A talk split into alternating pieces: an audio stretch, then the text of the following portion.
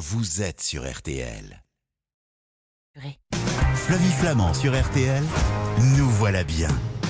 Mignonne, allons voir si la rose qui ce matin avait éclose sa robe de pourpre au soleil. Et oui, notre présence dans les jardins de Chaumont-sur-Loire invite à la poésie. Délicate, parfumée, voluptueuse et sensuelle, la rose a inspiré les artistes comme Ronsard et demeure la fleur préférée des Français. Alors, quels sont les beaux rosiers pour vos jardins et vos terrasses et comment bien les dorloter? C'est l'enquête florale de la semaine. Le bouturage est une méthode simple et efficace pour multiplier ses végétaux. Un coup de cœur pour une jolie plante chez des amis Eh bien, vous aimeriez avoir la même à la maison Rien n'est plus simple. D'un bon coup de ciseau, coupez-en un morceau, il ne vous reste plus qu'à bouturer la tige une fois rentré chez vous. Bah oui, c'est facile en théorie, mais en pratique, c'est une toute autre histoire. Alors, comment réussir ces boutures? C'est la question botanique de la semaine. Si les herbes aromatiques comme la ciboulette, le persil ou le cerfeuil s'invitent régulièrement dans nos assiettes, certaines herbes sauvages des jardins et des prairies comme la tagette, le plantain ou le pissenlit sont tout aussi délicieux. Alors quelles sont les plantes sauvages comestibles et comment les intégrer à nos menus Ce sont les recettes végétales de la semaine.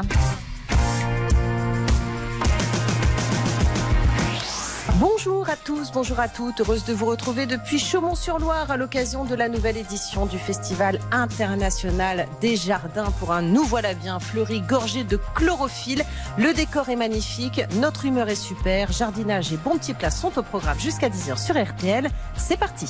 Nous voilà bien sur RTL avec Flavie Flamand. Quand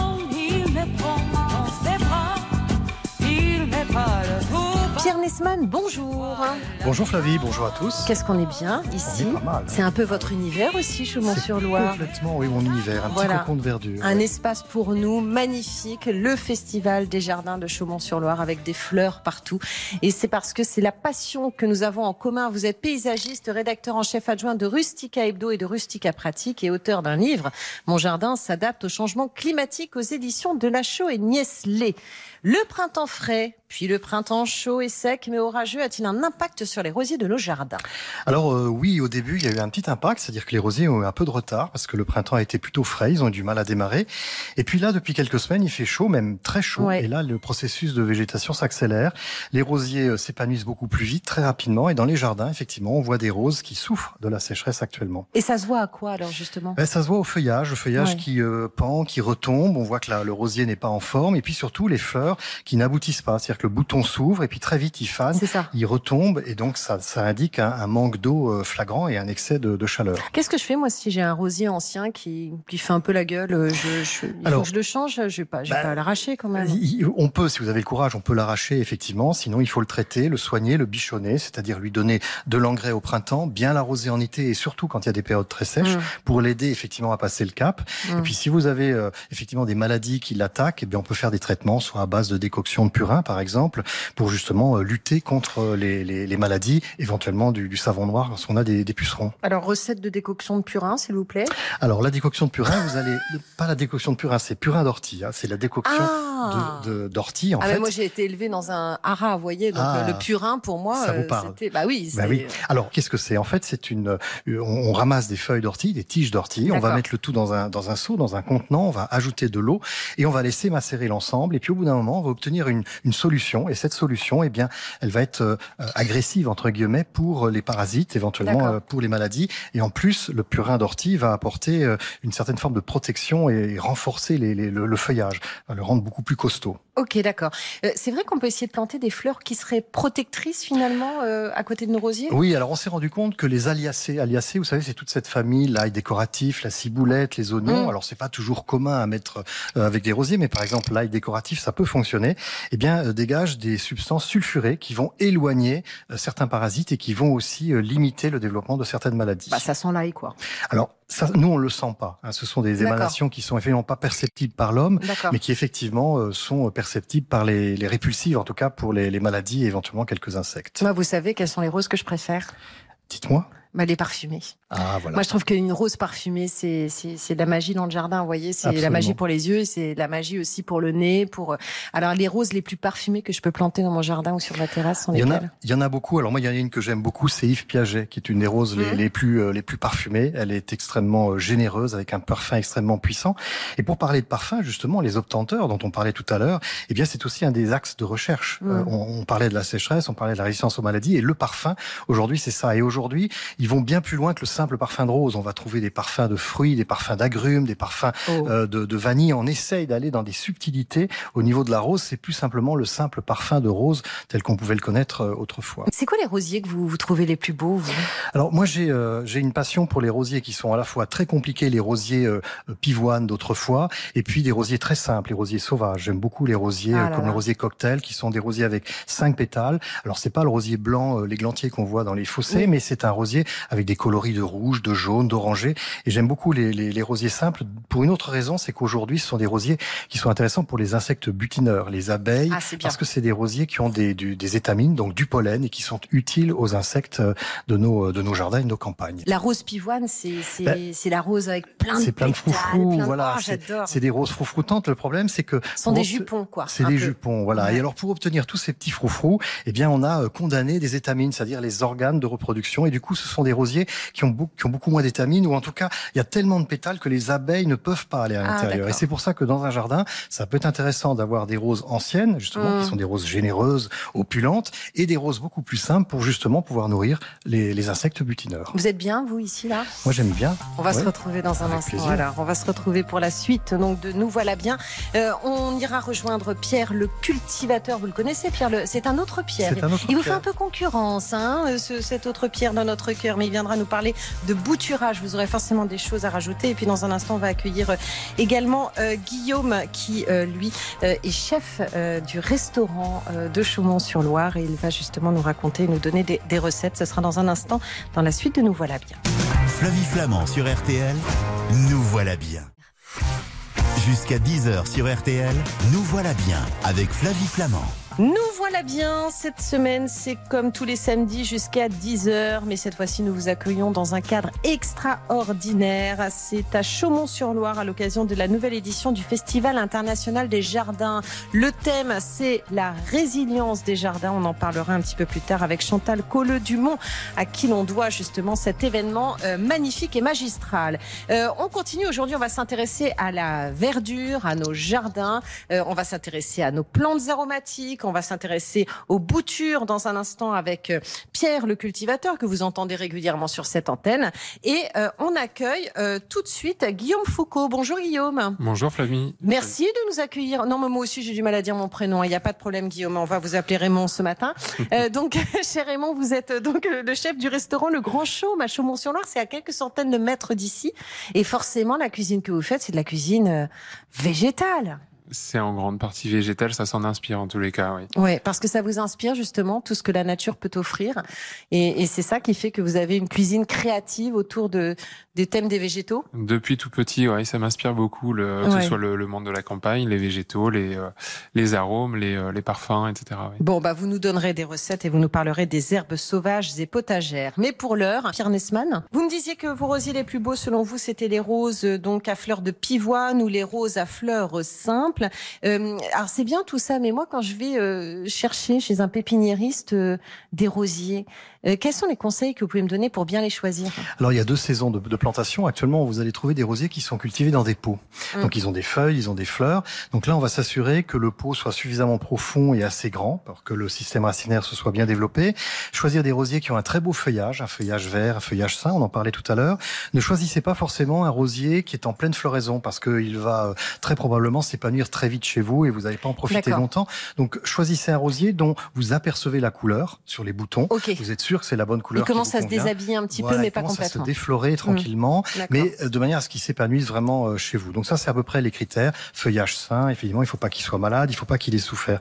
Et puis pour les rosiers d'automne, c'est des rosiers racinus. Et là, il faut aller chez un pépiniériste, un spécialiste. Il n'y a pas de feuilles, et c'est là vous aurez des critères avec euh, le nombre de, de- le nombre de, de- le volume de racines et le volume de, de rameaux qui soient là aussi assez sains. Et c'est le pépiniériste qui va me dire où le planter, comment le planter? Je peux pas le laisser en pot aussi? Alors, on peut laisser les rosiers en pot. Il faut un grand pot de 40 à 50 cm d'envergure Mm. hein, en tous sens, une bonne terre de jardin avec du fumier. Et puis ensuite, une fois que vous l'avez planté en pot, si vous n'avez pas de jardin et que vous pouvez pas le mettre en pleine terre, évidemment, il va falloir l'arroser très régulièrement. Et là, par période sèche, il faut l'arroser pratiquement tous les jours Ah. et lui donner à manger. C'est-à-dire que le rosier a faim pour pouvoir pousser et développer des feuilles, mais aussi euh, des fleurs. Il faut qu'il puisse avoir de l'engrais. Donc, vous allez apporter de l'engrais trois ou quatre fois par, euh, par année. D'accord, ok. Donc de l'engrais, je n'hésite pas. euh, Oui, absolument. Engrais organique, engrais naturel. Ça peut être du fumier en, en sac, ça peut être du compost, ça peut être la- Mm. du sang desséché, de la poudre d'os, etc. Très bien. Merci beaucoup, mon cher Pierre Nesman. Vous allez aller dans le jardin, Je vais faire un petit bouquet. suite. Et d'ici la fin de l'émission, vous aurez votre bouquet Oh, promis. J'adore. Qui sent, qui sent, parce que moi je veux des roses qui sentent évidemment. Euh, merci beaucoup en tout cas Pierre Nesman. Je rappelle votre livre Mon jardin s'adapte au changement climatique. C'est aux éditions de la Chaux. Nieslet Guillaume, vous êtes toujours avec nous, mais on va accueillir un autre Pierre sur cette antenne. C'est Pierre le cultivateur.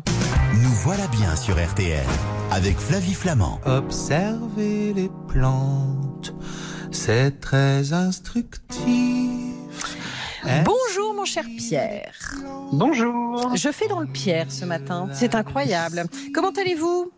Mais ça va, merci et vous. Bah, ça va super. Écoutez, moi je suis très bien ici à Chaumont-sur-Loire. Vous êtes jardinier star de TikTok et vous avez une chronique jardinage le samedi et le dimanche matin à 7h15 sur RTL et vous chouchoutez les plantes aux éditions Marabout.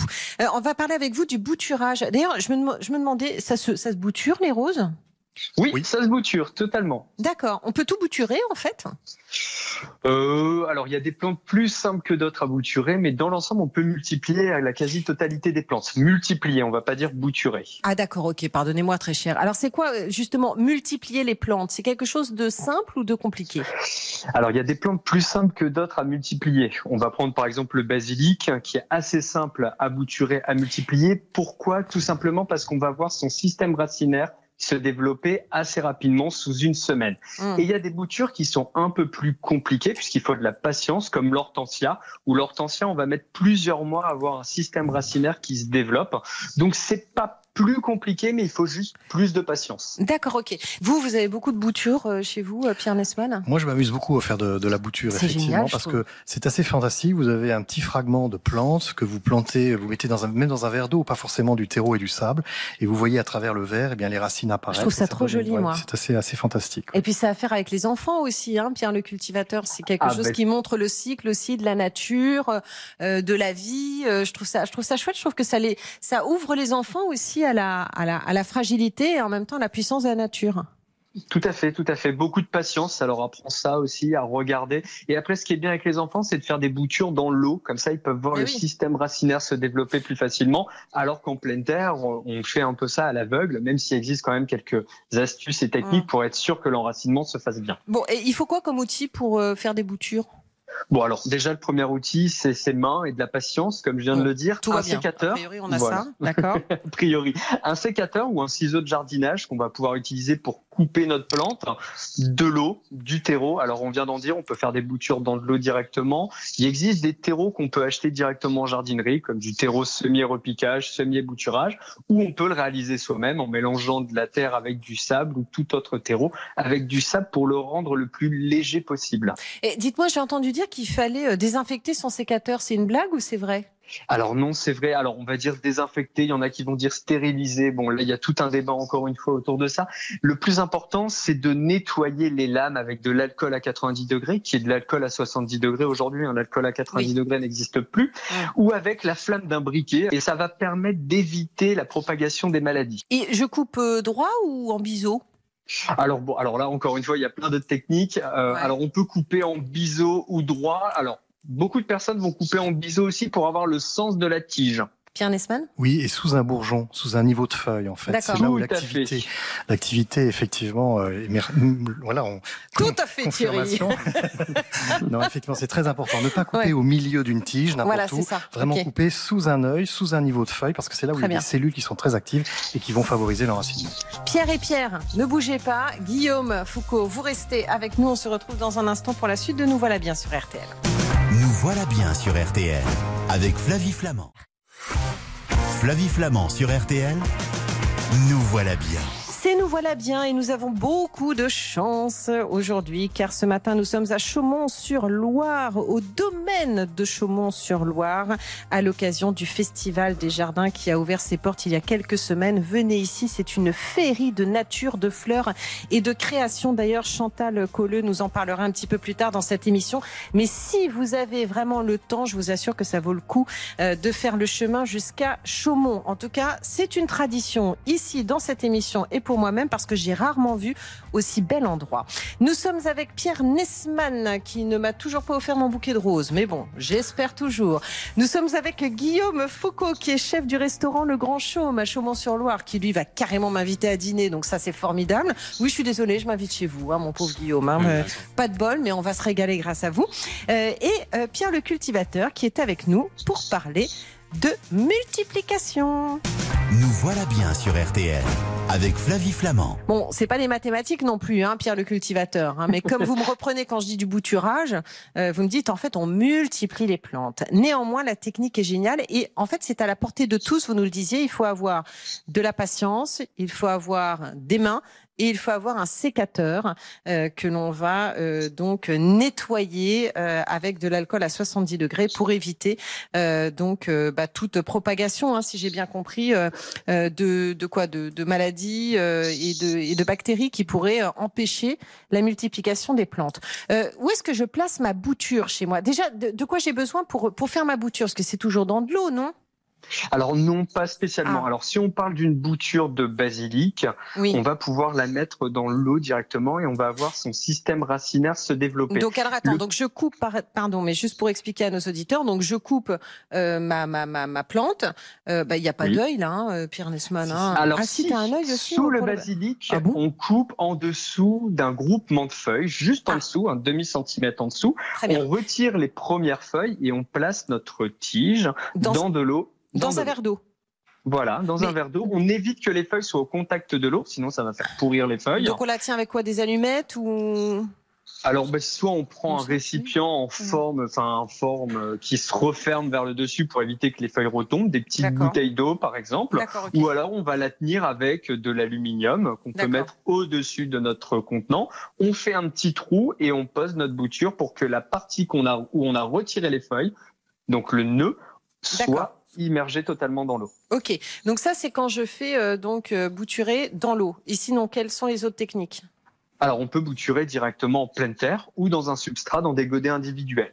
Donc, on va prendre par exemple le fraisier. En ce moment, on récolte nos fraises et on voit des sortes de multiplication. C'est ce qu'on appelle des stolons sur des fraisiers traçants. Donc, ça fait de longues tiges et on voit que ça marcote. Alors, marcoter, c'est quoi? C'est des petites feuilles qui vont se développer sur le dessus et au long de ces, au bout de ces stolons, on va avoir des petites racines et donc le fraisier se multiplie tout seul. D'accord. Qu'est-ce que vous me dessinez là, Pierre Je suis en train de vous dessiner les stolons du rosier. Ah oui, du d'accord, fraisier, ok. pardon. Ouais, super, c'est vous romantique. Je me dis, il m'écrit un mot d'amour. Non, il m'écrit, il, est en train de me dessiner les stolons du rosier. C'est un Oui. dessin technique au fur et à mesure que Pierre nous expliquait. J'étais D'accord. en train de vous dessiner les petits stolons, le pied mère, là où il faut couper, les racines, etc. D'accord, ça y est, j'ai compris. Alors, c'est moins impressionnant, là, on est d'accord, Pierre le cultivateur, c'est moins joli, je veux dire, c'est, euh, ce qui est beau, c'est de voir les racines qui poussent dans l'eau, enfin, c'est ça qui est sympa. Alors oui, c'est ce qui est sympa, mais après, encore une fois, c'est aussi quand même le côté pratique de pouvoir multiplier ces fraisiers pour avoir plus de récoltes au printemps prochain. Oui, très bien, vous avez parfaitement raison, très cher. Euh, dites-moi, ça prend combien de temps pour que ma bouture prenne? Alors ça, ça varie d'une plante à l'autre. Oui. Donc si on prend le basilic, en une semaine, on va avoir le développement du système racinaire qui va se faire à peu près une semaine, dix jours. Si on prend des plantes d'intérieur comme le pothos, c'est pareil, on va, se- on va avoir le système racinaire qui va se développer au bout d'une semaine. Si on prend un hortensia, Ouais. là c'est un peu plus long, on va compter plutôt en mois, deux, trois mois en fonction du substrat qu'on utilise et en fonction de la période à laquelle on va réaliser notre bouture et c'est à peu près pareil pour le rosier. Et comment je sais qu'une bouture euh, est morte, ne prend pas Alors si la tige commence à noircir totalement, ça. déjà ça c'est euh, le premier in- indice qui va montrer que la bouture n'a pas pris. Si elle se développe pas, si elle disparaît, si on le fait en pleine terre indirectement, ça va pourrir, ça va se dégrader, ça va amender notre sol, donc ça va disparaître. Ouais. Et ensuite, si le système racinaire ne se développe pas du tout, que ça perd la totalité de ses feuilles sur notre tige, et là on n'aura rien du tout. Et je peux accélérer un peu euh, le système, le bouturage? Alors, il existe des hormones de bouturage hein, qui existent donc euh, dans le marché. On va couper notre tige, par exemple, un hortensia. On va couper en dessous d'un œil. On retire les deux premières feuilles.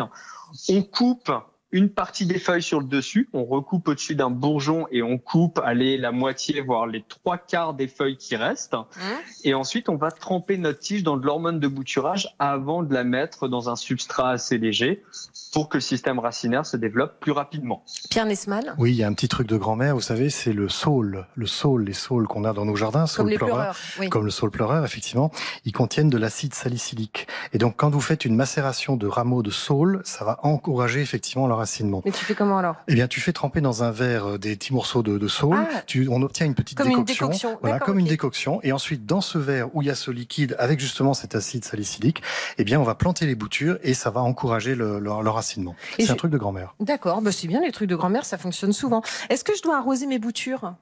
Alors, si on les a fait dans l'eau, on garde le niveau de l'eau, on change l'eau si elle se trouble et on, bien entendu, on complète le niveau d'eau puisque l'eau a tendance à s'évaporer, surtout si on fait des boutures en ce moment. Il fait chaud, donc on garde le niveau pour que la partie où on a coupé, les yeux, le nœud, soit toujours immergé totalement dans l'eau. Et si on fait nos boutures dans un substrat, il faut que le substrat soit toujours humide au début. D'accord, ok. Euh, et euh, qu'est-ce que vous me conseillez là si je veux démarrer dans le dans le bouturage? Euh, d'ailleurs, c'est pas si je veux, c'est que je vais démarrer parce que je l'ai jamais fait. Euh, vous me conseillez de commencer par quoi? Alors, le basilic ou la menthe, déjà, pour des, ah, des aromatiques assez simples. Pour une plante d'intérieur, moi, je partirais sur le pothos. Alors, et vous me Et- parlez du pothos depuis le début. Alors moi, j'ai plein de pothos dans ma vie, mais mais pas celui dont vous parlez. Alors, le pothos, c'est une plante grimpante qu'on utilise beaucoup, enfin, qu'on a souvent dans nos intérieurs. C'est ça, ça fait des longues lianes et elle, elle fait des nœuds aériens. Donc, on voit des racines aériennes. Donc, c'est assez facile de trouver les nœuds pour couper juste en dessous. D'accord, ok. C'est celle que l'on peut accrocher au mur, euh, qui commence à faire. euh, c'est ah, c'est tellement joli. Donc ça, le le, ça ça prend bien. C'est assez simple et en plus le pothos dégage aussi, sécrète une hormone aussi qui permet d'accélérer la- les, les boutures. Donc souvent ça fonctionne très très bien. Le framboisier se bouture très facilement, le figuier aussi et l'hortensia. Ah bah très bien. Avec un peu de patience, on l'aura compris. Euh, quelque chose à rajouter, Pierre Nesman? Non, c'était parfait. Eh bien, très bien. Merci beaucoup, Pierre le cultivateur. Eh ben merci, c'est un plaisir. Vous n'oublierez pas de venir à Chaumont parce que vous allez vous éclater à Chaumont-sur-Loire, au domaine de Chaumont pour le Festival des Jardins. Vous connaissez ou pas Pierre le cultivateur? Alors non du Il tout faut malheureusement. Absolument que vous veniez. Vous allez Eh avoir ben, une fessée. Hein? Merci beaucoup en tout cas d'avoir été avec nous ce matin. On se retrouve dans un instant parce qu'il en est un qui va exciter nos papilles gustatives. À tout de suite. Flavie Flamand sur RTL, nous voilà bien. Nous voilà bien sur RTL avec Flavie Flamand. Le persil, le romarin ont poussé dans mon jardin. Nous voilà bien se poursuit jusqu'à 10h et nous allons désormais tourner notre page gustative euh, en compagnie de Guillaume Foucault. Guillaume, il est là depuis le début de cette émission. Il écoutait nos deux pierres s'exprimer sur euh, les rosiers et sur la multiplication de nos plantes. Et avec vous, on va parler de la multiplication des plaisirs dans l'assiette. Ça va Guillaume Foucault? Oui, super. vous êtes euh, chef du restaurant Le Grand Chaume à Chaumont-sur-Loire parce que effectivement, je n'ai de cesse de le dire, nous sommes à Chaumont pour le festival euh, des jardins, l'occasion pour nous aussi de recevoir Chantal Collot-Dumont. Bonjour Chantal. Bonjour. Merci de nous accueillir à chaque édition de ce magnifique festival des jardins dont vous êtes directrice ainsi que directrice de ce domaine extraordinaire. Et cette année, le thème c'est la résilience. Exactement. Puisque nous sommes confrontés au réchauffement climatique, nous sommes confrontés à la disparition euh, du, du vivant, à la dégradation du vivant. Et donc, il faut voir avec tous ceux qui travaillent dans l'univers du jardin. Et là, ils sont venus du monde entier. Quelles solutions on peut proposer face à cette situation euh, à laquelle nous sommes confrontés. Et donc, on a des Chinois, des Américains, des Indiens qui ont proposé des systèmes d'irrigation, des systèmes pour qu'on ait plus d'ombre, pour que on envisage cette réalité de façon euh, très euh, pas optimiste, mais en tout cas euh, très volontaire. Voilà, et positive et engagée. On va y revenir et je tiens quand même à préciser que euh, la traduction de tout ce que vous nous dites, mais on va le raconter un petit peu plus tard après avoir parlé euh, cuisine avec Guillaume, cette traduction de tout ce que vous nous dites, en fait ici, elle se fait en poésie et en beauté. C'est-à-dire que tout ce que l'on voit ici, c'est absolument magnifique et ce sont des messages effectivement d'engagement écologique, mais à travers l'art du jardin et c'est absolument splendide. C'est une très très belle promenade que l'on vous Alors vous, pardon de le dire comme ça, vous vous emmerdez pas quand même, ma chère Chantal Collu-Dumont, parce que vous avez un chef à domicile, c'est pas rien. Euh, le Grand Chaume, c'est donc à 300 mètres du domaine, euh, c'est dans l'enceinte hein, en fait de l'hôtel Le Bois des Chambres. Ça fait un an que c'est ouvert. Vous vous éclatez vous dans ces cuisines, euh, Guillaume? Oui, c'est superbe. L'équipe est géniale. Hein. Euh, le cadre est exceptionnel. C'est le prolongement de, de tout ce que vous avez énuméré tout à l'heure. Euh, les jardins, la création. On a, euh, on a un melting pot de, de gens qui aiment l'art, qui aiment le, qui sont très ouverts en fait au monde. Donc c'est c'est plutôt stimulant. Et qui ont envie de bien manger, et c'est le cas. Alors avec vous, on va parler des herbes, hein, parce que depuis le début, on parle de la nature et de nos jardins. Moi, je suis passionnée par les herbes aromatiques. Il y a celles que l'on trouve dans notre jardin. Et puis il y a les herbes sauvages aussi. C'est quoi la différence entre les sauvages et les potagères? On peut pas les retrouver euh, euh, tout au même endroit. Hein? Non, alors la, la première, disons qu'on la trouve euh, chez le chez le euh, paysagiste, euh, disons le, le, jardinier. Euh, maintenant, la frontière est assez euh, assez faible puisque les thym que tout le monde connaît sont sont sauvages à l'origine et assez proches finalement de ce que l'on trouve. les romarins, les en fait, ils ont tous des cousins finalement ou des, des arrière-grands-parents, je dirais. On a fait venir le sauvage dans notre potager. C'est un peu ça, oui, tout à fait. D'accord. Il y a des herbes sauvages qui sont comestibles qu'on qu'on méconnaît qu'on peut aller ramasser euh, Alors il y en a plein. Il faut faire attention. On, est proche des 70 à 80 des euh, des herbes sauvages qui sont potentiellement comestibles. D'accord. Mm. Euh, mais alors comment on les reconnaît justement? Sur les sur les bords des routes, dans les dans les champs, dans les prés Et puis surtout, est-ce que il faut aller les faire vérifier, je sais pas, dans une pharmacie ou chez un pépiniériste pour être sûr de ne pas ingérer une plante qui alors, puisse pour ma part, j'ai je suis jamais allé en pharmacie. J'ai mm. une bonne application mm. qui est quand même bien pratique. Ouais. application sur votre téléphone c'est ça, tout à fait. Ouais. Après, moi, de manière générale, je m'y connais et puis je m'y intéresse depuis longtemps. C'est quoi votre application? On a le droit de le dire Bien sûr, bah oui, si je vous pose la question. PlanteNet. Hein. D'accord, PlanteNet, et on arrive avec PlanteNet à voir euh, donc si notre plante est, comestible C'est très très bien fait, ouais, effectivement. D'accord. Et donc après, on a euh, on a un panel d'arômes dans la nature qui est assez extraordinaire. On a on a tout l'exotisme du monde entre guillemets euh, aux portes de chez nous. Mais vous, vous mettez des fleurs dans vos assiettes? Alors je mets des fleurs, mais je fais pas que ça. C'est surtout que j'aromatise ma cuisine avec, tout ça et j'ai euh, j'ai un rapport finalement assez. Euh, euh, j'ai une vraie connivence avec ce monde-là et euh, et donc euh, disons que je vais remplacer la vanille par de la flouve. je vais remplacer le litchi ou la rose par exemple. Alors peut-être moins la rose parce qu'on en a sous la main.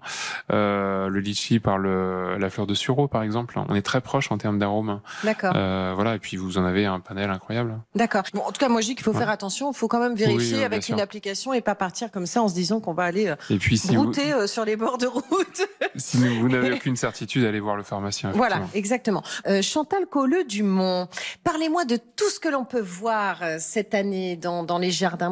Il faut expliquer qu'en fait, euh, Chaumont, c'est un univers, c'est un monde. À partir du moment où on passe la porte du, du, du, domaine de Chaumont-sur-Loire, vous le savez, hein, moi je tombe, j'ai l'impression de tomber en poésie.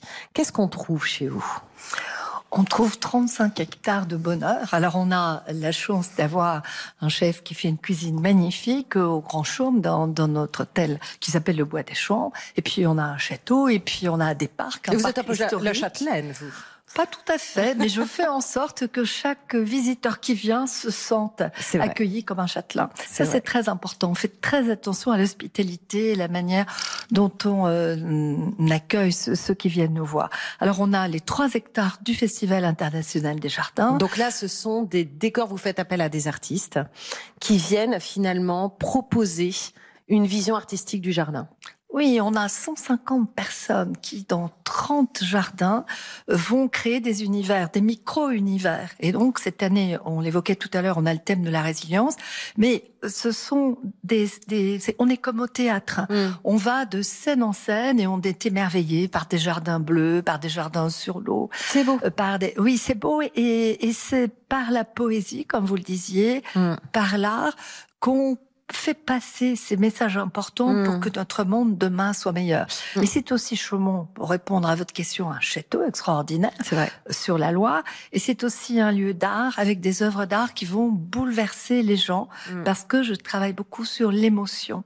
Et euh, tous les publics, qu'ils soient euh, seniors, juniors, euh, spécialistes ou non spécialistes, sont, euh, je l'espère, charmés par l'univers que nous leur offrons. Mais on fait attention à tout. On fait attention au goût, on fait attention à ce qui est vu, on fait mm. attention à ce qu'on entend, à ce qu'on respire. Mm. Et on a vraiment besoin d'îlots euh, de, de, la sorte. Et Chaumont, c'est la conjugaison de tous les talents, des artistes dont vous parliez, mm. et puis de tous mes merveilleux collaborateurs qui font le maximum pour que ce soit une journée extraordinaire. C'est jusqu'à quand? C'est jusqu'au 7 novembre, 5 novembre pour le Festival des Jardins et pour l'art jusqu'à fin octobre. Voilà, venez vraiment. Alors, on pourrait croire que je suis votre attachée de presse hein, quand je viens ici, Chantal Colleux-Dumont, mais bon, je ne peux pas faire autrement. Vraiment, venez. C'est une autre façon de découvrir l'art. Euh, il faut le dire aussi à ceux qui nous écoutent, c'est tout est ici dans de la couleur, dans de la poésie. C'est un jardin qui évolue au fil aussi des saisons. C'est absolument magnifique. Et puis, euh, n'ayez pas peur, je dirais, parce que parfois, quand on parle d'art, vous savez, les gens ont peur, mais si vous voulez vraiment rentrer en poésie et déambuler dans 35 hectares, vous l'avez dit, hein, euh, de euh, euh, bah, magnifique, enfin de, des décors absolument extraordinaires. N'hésitez pas et venez au domaine de Chaumont-sur-Loire.